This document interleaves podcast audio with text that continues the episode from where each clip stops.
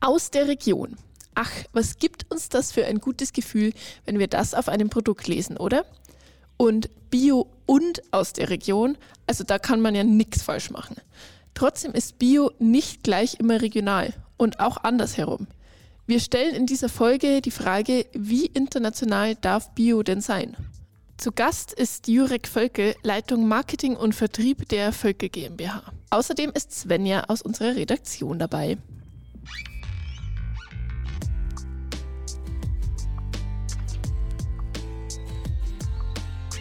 Irgendwas mit Bio.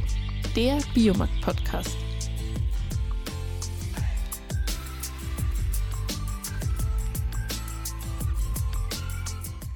Hi, ich bin Franzi und das ist der Podcast Irgendwas mit Bio. Wie schon angekündigt, geht es heute um Regionalität, beziehungsweise genau genommen eher um Internationalität. Svenja, was darf in deinem Einkaufskorb nicht fehlen, was definitiv nicht aus der Region kommt? Hallo zusammen. In meinem Einkaufskorb darf auf keinen Fall Kaffee fehlen. Das wäre fatal. Hm, Verstehe ich. Außerdem kaufe ich öfter, als ich zugeben sollte, sowas wie Bananen oder Mango oder Avocado. Und naja, Maracuja-Saft ist halt auch schon ziemlich geil. Okay, dir geht's also ähnlich wie mir. Gerade Bananen kaufe ich eigentlich immer und dass die nicht regional sein können, ist irgendwie klar. Ehrlich gesagt weiß ich auch gar nicht so richtig, wie der Begriff regional überhaupt definiert ist. Also, was ist denn regional? Ja, da fängt die sogenannte Krux auch schon an. Gesetzlich definiert ist da nämlich gar nichts. Toll. Also genau, ja, absolut. Also wenn überhaupt, dann hat da jedes Unternehmen seine eigene Definition, aber oft halt auch einfach nicht. Es ist ja auch schwierig, weil es ja nicht mal nur an den Kilometern hängt, sondern zum Beispiel auch an der Verarbeitung. Also was zähle ich denn noch als regional? Wenn der Kaffee zum Beispiel in Deutschland geröstet wird, aber logischerweise nicht hier angebaut, ist er dann regional? Ja, gute Frage. Beziehungsweise ist auch Deutschland überhaupt als Region zu sehen? Ist dann ja schon eine ganz schön große Region. Ja, das ist eben das Problem. Festgelegt ist da nicht wirklich was. Also muss quasi ich als Kundin aufpassen und das eigentlich ein bisschen selbst definieren, was für mich regional bedeutet? Eigentlich schon, ja. Deshalb ist es zumindest schon mal gut, wenn überall konsequent das Herkunftsland draufsteht. Wäre auf jeden Fall schon mal ein erster Schritt, damit man es selbst einschätzen kann. Definitiv. So wie ich ein Produkt sehen kann, ob es biologisch angebaut wurde oder nicht. Aber da kommen wir schon zum nächsten Punkt. Äh, viele verknüpfen regional automatisch mit Bio. Das kann daran liegen, dass viele ihre Gartenprodukte als Bio sehen. Das sind meine Großeltern zum Beispiel ein gutes Beispiel für. Aber nicht jedes Bioprodukt ist ja regional und nicht jedes regionale Produkt ist Bio. Was ist denn jetzt besser, wenn ich mich entscheiden muss? Also wenn ich einfach nicht beides haben kann. Bevor wir das beantworten, möchte ich erstmal kurz die Leute da draußen vor den ähm, ja, was eigentlich? Also am anderen Ende der Leitung halt zu Wort kommen lassen.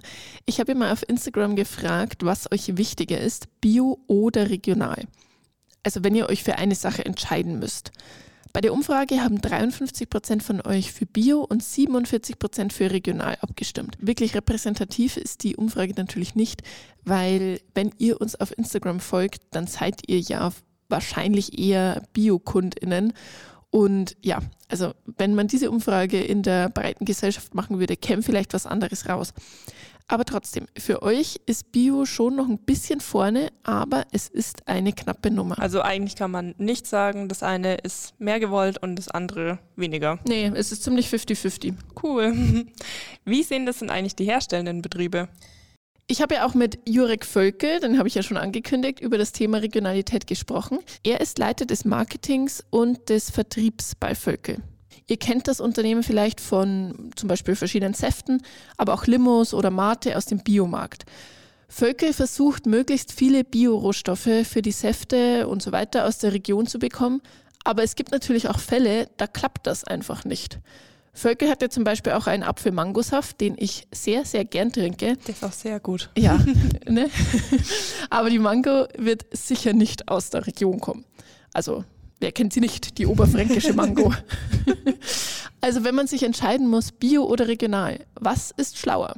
Also, ich würde mich immer grundsätzlich für biologisch erzeugte Lebensmittel äh, entscheiden, denn auch, ja, also wenn der Landwirt nebenan den Acker äh, mit Pestiziden oder Herbiziden behandelt äh, oder nicht ökologisch wirtschaftet, sehe ich das grundsätzlich als einen Nachteil. Zum einen für den Landwirt selber und zum anderen für die, für die Natur, für die Artenvielfalt, für das Grundwasser. Äh, also grundsätzlich ist jeder Landwirt, jede Landwirtin, der wir es ermöglichen, ökologisch zu wirtschaften, äh, ist ein kleiner Schritt in die richtige Richtung. Man muss aufpassen, dass man sich nicht mit Regionalität, Regionalität macht ja ein gutes Gefühl. Ich unterstütze meinen Bauern nebenan und das kommt hier aus der Gegend und so, aber äh, es ist wichtig, dass die landwirtschaftliche Praxis eine ist, äh, welche die natürlichen Güter schont, welche sorgsam mit den Tieren umgeht. Äh, also man kann Bio nicht durch regional ersetzen. Okay, ganz klares Statement für die Produktionsform, also Bio als für die Herkunft.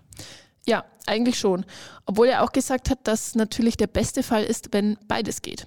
Also regional und Bio. Aber natürlich macht es auch Sinn, Bioprodukte von weiter her zu kaufen und damit auch auf der ganzen Welt Bio zu fördern, nicht nur im eigenen Dunstkreis. Hm, stimme ich dir zu.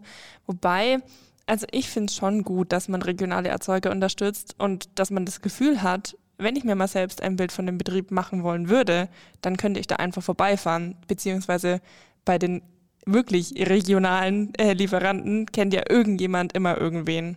Also so ein bisschen für dich das Kontrollargument. Ja, ja, weiß nicht, ob ich so nennen würde, weil wie oft mache ich das wirklich? Eigentlich nie. Aber ich habe halt das Gefühl, ich könnte. Und ich denke mir auch, dass das Geld dann ja eher in meine, in Anführungszeichen, Region fließt. Und das ist ja auch schön. Ja, verstehe ich. Jurek hat aber zum Thema auch noch was ganz Spannendes gesagt.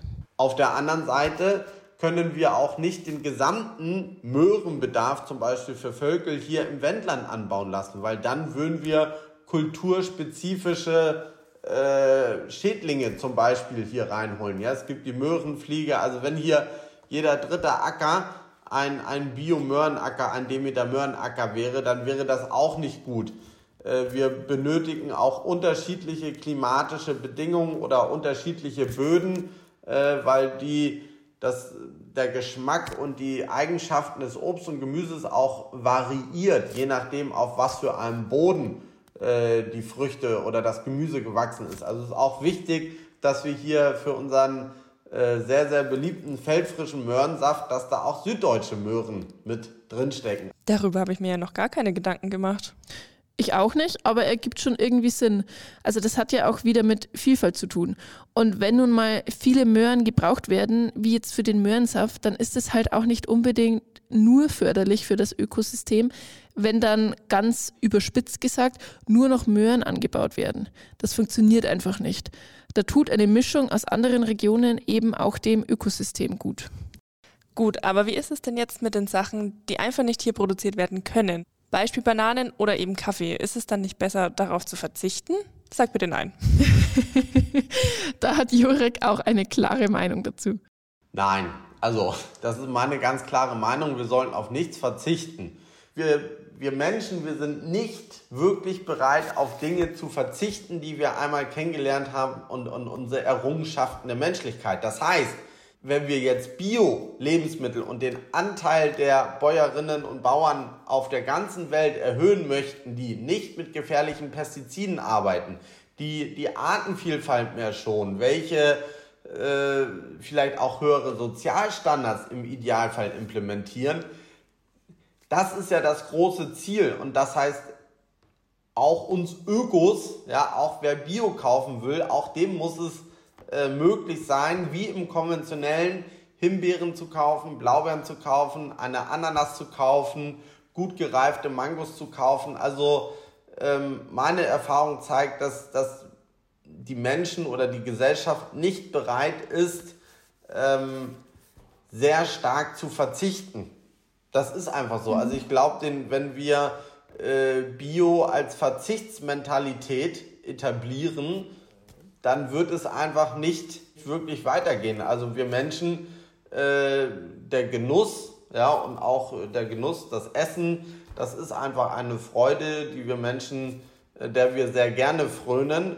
Und äh, wir müssen uns viel mehr bemühen, für jedes Produkt auch wenn manche vielleicht nicht so sinnvoll sind. Aber wir müssen einfach das, was die Menschen gewohnt sind, äh, dem müssen wir nachkommen und das in biologisch und ökologischer Qualität anbieten. Aber wenn wir jetzt sagen, nein, ähm, es gibt erst ab August Himbeeren oder erst ab August deutsche Blaubeeren, wir nehmen keine spanischen Blaubeeren, wir nehmen keine peruanischen Blaubeeren, dann gibt es einfach ganz viele Kunden, die gar nicht so mega bio überzeugt sind und die gehen dann in den Supermarkt und haben auf ihrer Liste stehen, ich soll Blaubeeren mitbringen, finden keine Blaubeeren und nächstes Mal haben sie gespeichert, naja, ich würde schon gern zum Dance gehen, weil ich weiß, da gibt es das gute Bio und da, von den Überzeugungstätern, aber ich habe jetzt auch keine Lust, in zwei Supermärkte zu gehen und am Ende gehen sie in vielleicht einen konventionellen Supermarkt und kaufen konventionelle Blaubeeren äh, weil sie das ökologische Pendant nicht gefunden haben. Also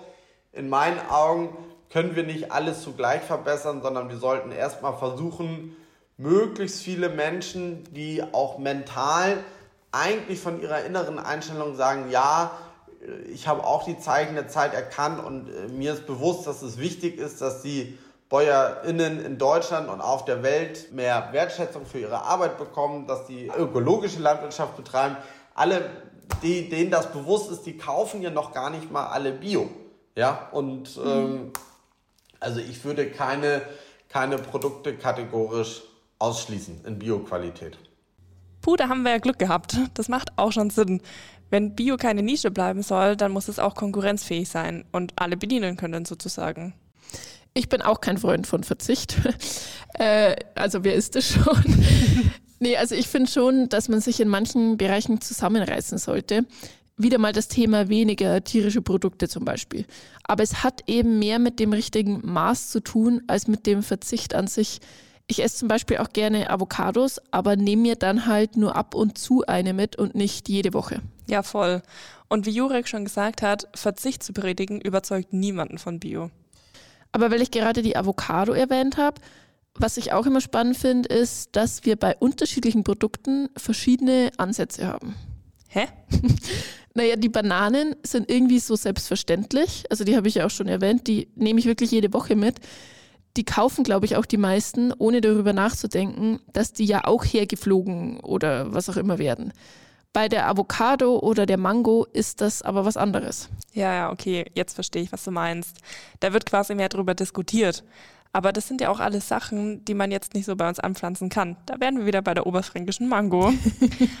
Außer vielleicht mal einen persönlichen Avocadobaum. Aber sind wir mal ehrlich, der wird kaum ganz Deutschland versorgen können. Man kann ja jetzt auch nicht einfach sagen, es gibt keinen Kaffee mehr, weil der so weit hergeflogen wird oder halt mit dem Schiff hergebracht wird oder wie auch immer. Da gäbe es aber nicht nur in unserem Büro einen Aufstand. Eben. Aber es gibt halt auch Sachen, die hier wachsen und trotzdem auch noch importiert werden. Das hat dann einerseits was mit konkurrenzfähig zu tun, aber bei manchen Sachen wäre es vielleicht auch einfach nicht nötig. Ja, absolut. Auch im Biobereich gibt es da sicher noch Baustellen. Das bringt mich aber noch zu einem anderen interessanten Punkt, nämlich saisonal und regional. Ist das immer das Gleiche? Naja, wenn du so fragst, wahrscheinlich nicht. Korrekt. Kenn dich doch mittlerweile ganz gut. Also, es kommt mal wieder drauf an. Natürlich. Das ist übrigens Franzis Lieblingsspruch. Ja, wenn es nun mal leider meistens so ist, die Welt ist nun mal meistens nicht schwarz-weiß. Aber nur weil die Äpfel aus der Region sind, müssen die nicht gerade Saison haben. Das ist eigentlich so ein gutes Beispiel. Vieles wird ja auch einfach eingelagert. Also Äpfel, Zwiebeln, Kartoffeln sind da eben die besten Beispiele. Und ist das jetzt schlecht? Nö, aber wenn man sich wirklich saisonal ernähren will, dann muss man einfach wissen, dass es halt nicht immer Äpfel gibt. Die Lagerung verbraucht ja schon auch Energie, weil die Lagerräume meistens gekühlt werden. Also da gibt es halt dann eine Zeit lang vielleicht nur Kohl und so Zeug, das wirklich gerade Saison hat. Und das muss man dann halt schon auch mögen. Hm, Wäre ich jetzt zum Beispiel kein Fan von. Ich auch nicht. ich würde gerne noch eine letzte Frage, die wir ja auch schon öfter gehört haben, anbringen. Nämlich, ist ein Produkt aus Südamerika überhaupt noch bio? Ja, klar ist es das. Also zusammenfassend kann man nach dieser Folge einfach sagen, Bio hat nicht per se was mit regional zu tun. Natürlich ist es super, wenn beides zusammenkommt, also Regionalität und Bio, aber eigentlich geht es bei Bio um die Wirtschaftsweise und den schonenden Umgang mit der Natur. Und das können ja die südamerikanischen Landwirtinnen genauso wie wir Deutschen. Da bin ich mir ganz sicher. Das Schlusswort, also bevor wir jetzt die nächste Folge ankündigen, würde ich gerne Jurek Völke überlassen. Also wie international darf Bio denn jetzt sein? Bio darf und sollte international sein. Ähm, in jeder Hinsicht ist es wichtig, dass wir versuchen, den ökologischen Fußabdruck zu minimieren. Das ist aber nicht nur von Transportkilometern abhängig. Ähm, das übergeordnete Ziel sollte es sein, der ökologischen Anbaufläche weltweit zu vergrößern und äh, dafür zu sorgen, dass mehr Menschen äh, verantwortungsvoll produzierte Lebensmittel einkaufen. So, dann danke erstmal an Jurek für das Gespräch und auch danke an dich, Svenja, dass du dich mit mir mit der Regionalität auseinandergesetzt hast. Gerne doch. In zwei Wochen geht es bei uns dann um die wahren Kosten von Lebensmitteln, den sogenannten True Costs. Ich habe es in der letzten Folge zum Thema Welternährung schon kurz angeschnitten. Also eigentlich geht es darum, welche Kosten durch die Produktion der Lebensmittel entstehen, die im Preis gar nicht sichtbar werden. Folgt unserem Podcast gerne, dann verpasst ihr keine Folge mehr. Außerdem freuen wir uns immer, wenn ihr uns Feedback oder Themenvorschläge schickt. Wir hören uns in zwei Wochen wieder. Tschüssi. Tschüss.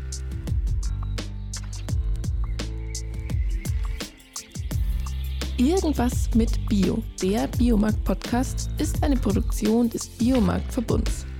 Weitere Infos zu uns findet ihr in den Show Notes.